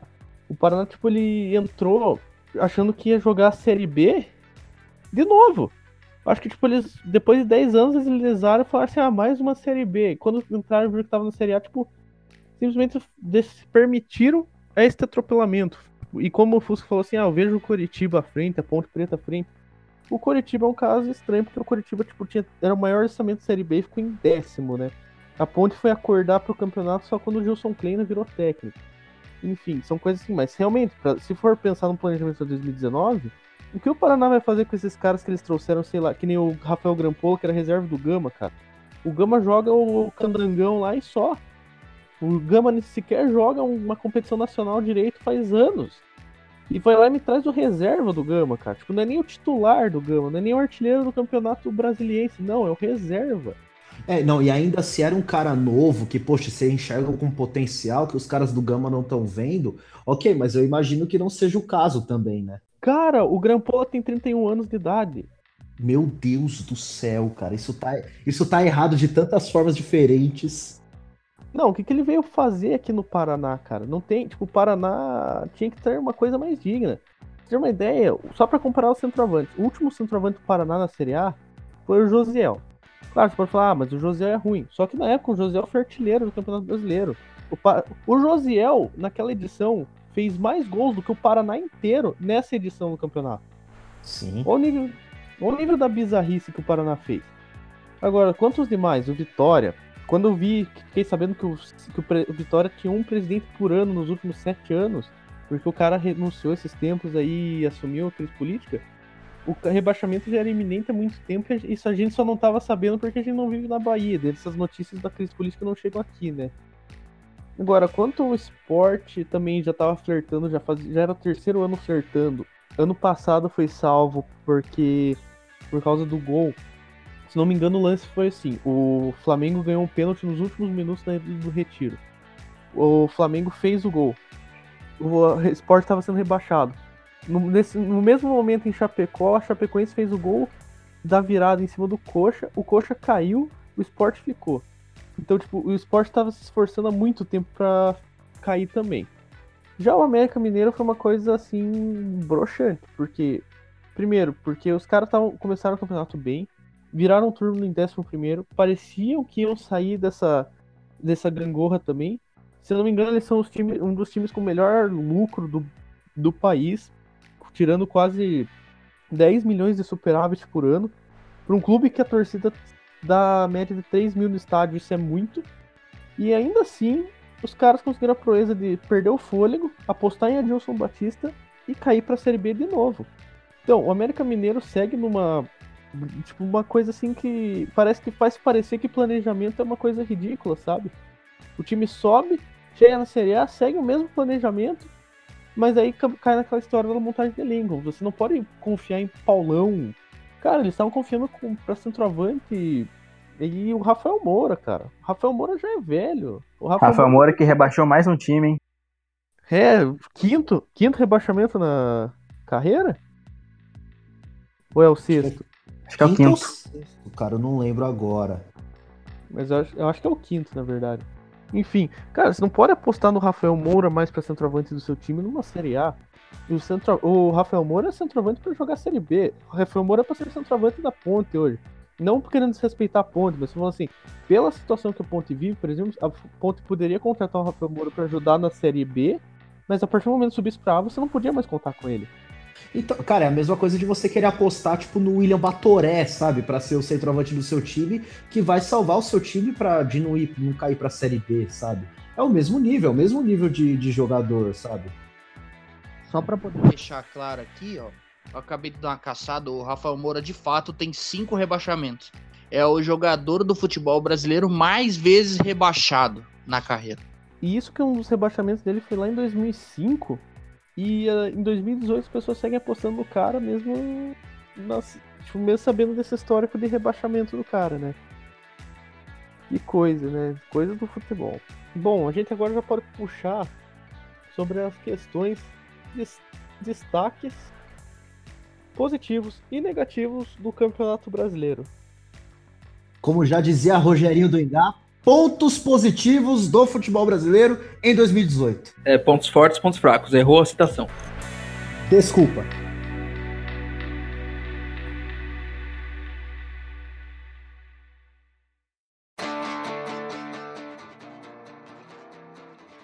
Então, agora vamos falar sobre os destaques do campeonato, dos positivos, negativos, melhor técnico, quem foi a surpresa, quem foi a decepção, e sei lá, se tiver pontos positivos mesmo, porque eu não consigo ver muita coisa além de quem foi o melhor do campeonato.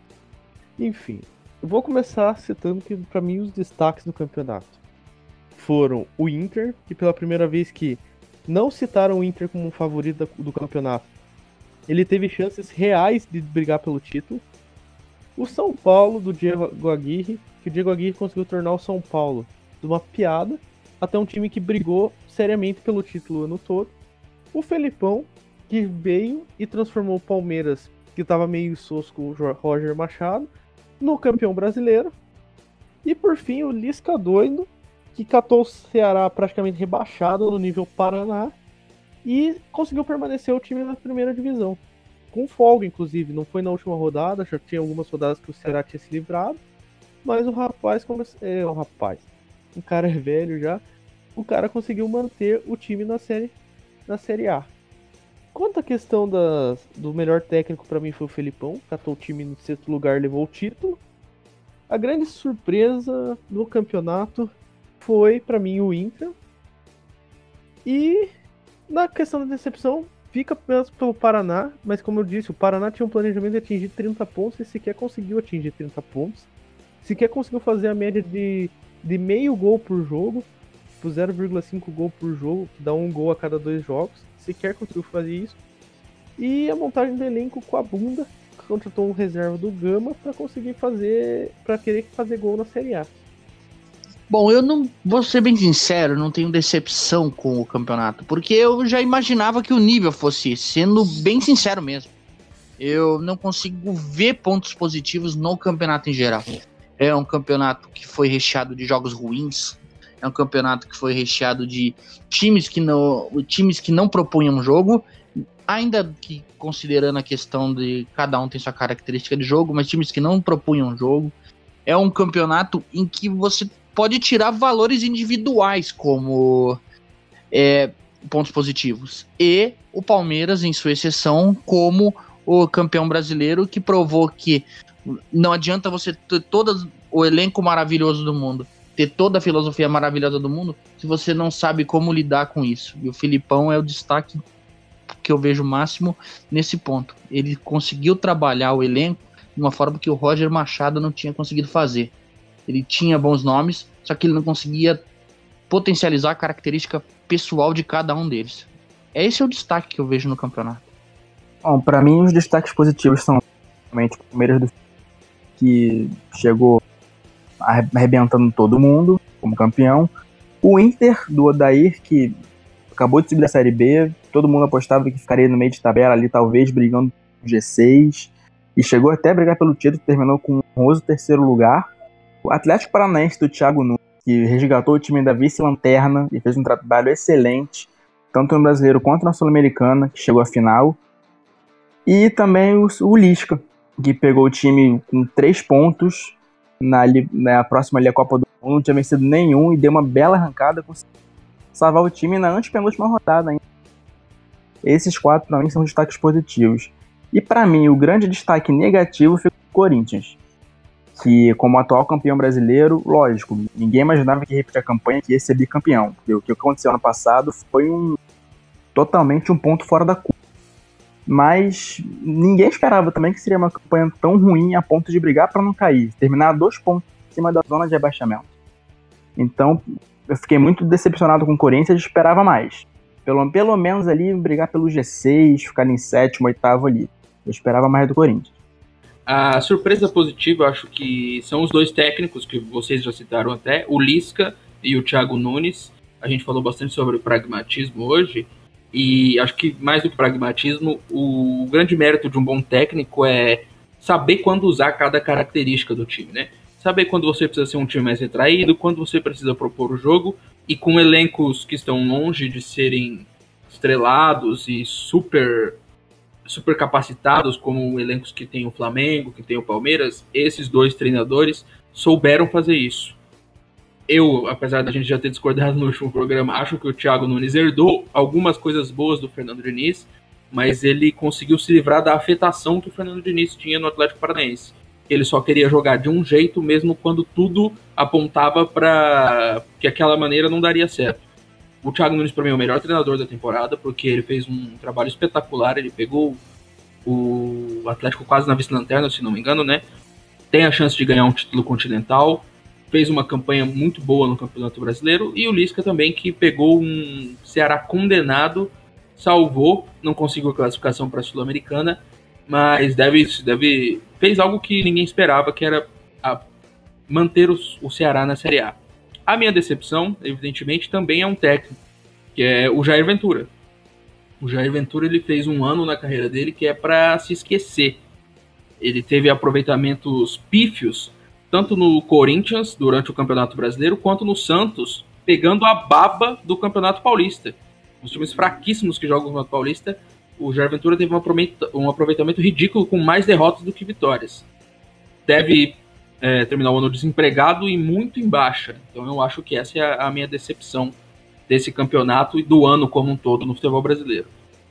Bom, eu vou falar um pouco aqui dos pontos positivos e pontos negativos e eu vou evitar ao máximo falar do Corinthians, porque senão eu vou azedar pra caralho, vou ficar muito puto, vou pistolar e.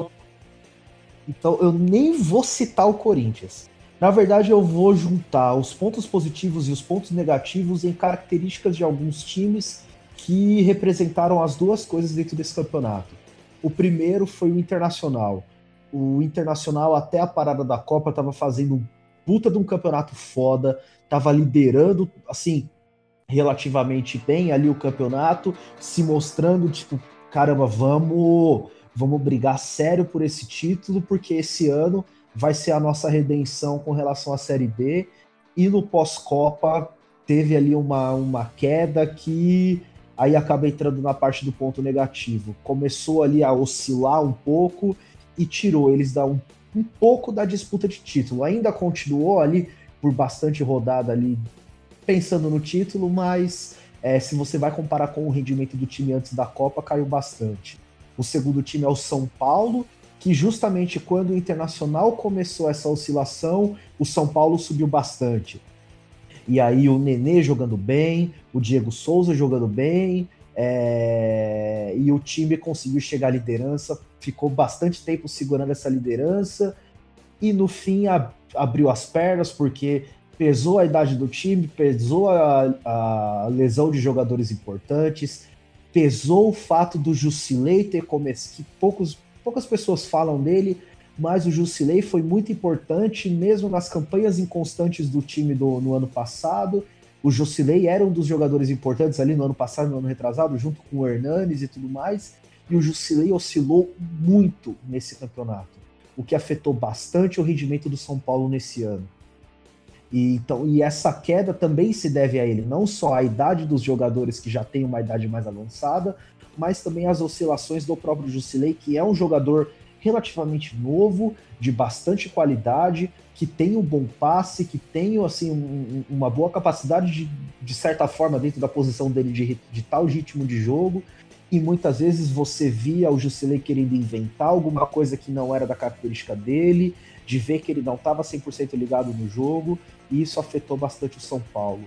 E a campanha do América Mineiro também, que o América Mineiro parecia que ia ser uma grata surpresa desse campeonato, de que se mostrava com o potencial de, de buscar que seja uma sul-americana, de brigar por alguma coisa mais forte nesse campeonato, e no fim teve uma queda muito, muito vertiginosa que culminou com a queda para a Série B. Então, é, esses seriam os meus três destaques que combinam tanto pontos positivos quanto pontos positivos nesse campeonato e que mostram tanto as, as coisas boas e as coisas ruins de um próprio campeonato de, de pontos corridos. Talvez se fosse no mata-mata, o próprio América Mineiro ou Internacional, quem quer que seja o São Paulo, poderia ter chegado muito mais longe é, só que como esse é um campeonato que premia a regularidade na grande maioria das vezes, esses times não foram regulares quando precisaram que fosse. Eles tiveram ali picos de, de grande qualidade técnica e coletiva e tiveram uma queda muito grande. Então, isso pune de forma muito pesada e muito forte os times que não têm regularidade dentro do campeonato de pontos corridos. Então eu destaco basicamente esses, esses três times ali, até mais até do que quem de fato foi rebaixado, quem de fato ficou perto da zona de rebaixamento e quem de fato foi campeão ou perto de, de ser campeão. Esses seriam os meus, meus três destaques. Bom, agora a gente já está chegando no fim aqui do podcast. Vamos Vamos é, falar agora, vamos fazer agora o nosso jabá especial aqui, divulgar nossas redes, nossos trabalhos. Enfim, primeiro eu indico vocês a entrarem no grupo Boteco Digital Futebol Clube no Facebook, lá um grupo onde a gente posta bobeira de futebol, debate sério, posta algumas coisinhas lá, só pra trocar uma ideia mesmo, como se fosse um papo de boteco. E indico também a página Jogadores Ruins que os videogames me fizeram achar bons. Muito boa essa página. Eu, Caio, mais alguns ali administrando essa página. Muito boa pra galera aí que curte, que gosta de jogar um FIFA e a gente tá até pensando em fazer uns spin-offs de jogos tipo Made in NFL, NBA 2K 2019 e coisas do tipo, assim. Alguém tem mais algum jabá pra passar pra frente aí pra galera? Então, quem quiser me seguir nas redes sociais, é, tem o Facebook e o Instagram. O Facebook é Bernardo de Oliveira. Instagram, Bernardo Oliveira, com um ó só. 17, o 17 não tem a ver com Bolsonaro, por favor, não me xingue, não sou bolsominion. E é tá isso okay. aí. Boa, tá ok? É isso aí. Boa noite, obrigado por ter por acompanhar nosso podcast até agora. Espero que tenham gostado. E até a próxima. Tamo junto. Bom, gente, minhas redes sociais é, são Caio underline FR92, tanto Twitter quanto Instagram. Facebook Caio Alândia Rodrigues, normal. E só isso, agradeço o pessoal que está ouvindo aí. Seja bom dia, boa tarde, boa noite, a hora que você estiver ouvindo. E tamo aí sempre, porque quando precisar, para falar uma besteirota de futebol. Abraço. Bom, para quem quiser me seguir aí na, nas redes, né? O, o meu Twitter é o arroba Mateus Fusca, Mateus com TH, Fusca com K, por favor. O meu Instagram é o arroba fake Matheus Fusca, também Matheus com TH, Fusca com K, fake com K, para quem não saiba como escrever fake. É, o meu Facebook é, enfim, Victor Matheus Raminelli, também Matheus com TH, Raminelli com L só. É, pela dificuldade que eu tô aí para falar de tanta coisa do meu nome, provavelmente ninguém vai seguir nessa merda. Mas para quem quiser, fica aí o, as minhas redes sociais aí para para a quem se interessar possa e um abraço para todos aí. Até o próximo episódio. E vai Corinthians. Bom, quem quiser me seguir, que é o Vinícius Salazar, pode me achar no Twitter. Minha arroba é JVD Salazar. E no Facebook, como Vinícius Salazar, eu falo lá no Twitter sobre futebol, sobre cinema e séries ruins. Valeu aí para quem ouviu até aqui e até semana que vem. Bom, eu não passei minhas redes, mas agora eu vou passar. Quem quiser me seguir no Twitter é arroba Saudita da Arábia. Eu não posto muita coisa lá porque é muita rede para postar. No, no Instagram, quem quiser, Zoto Anderson. Enfim, minhas redes não são importantes. Mas calma, o Face é muito mais interessante. Se alguém quiser me adicionar, é Anderson Zoto. E eu fico postando merda o dia inteiro. E eu acho que isso aqui é a parte legal. Enfim. É isso aí, ó.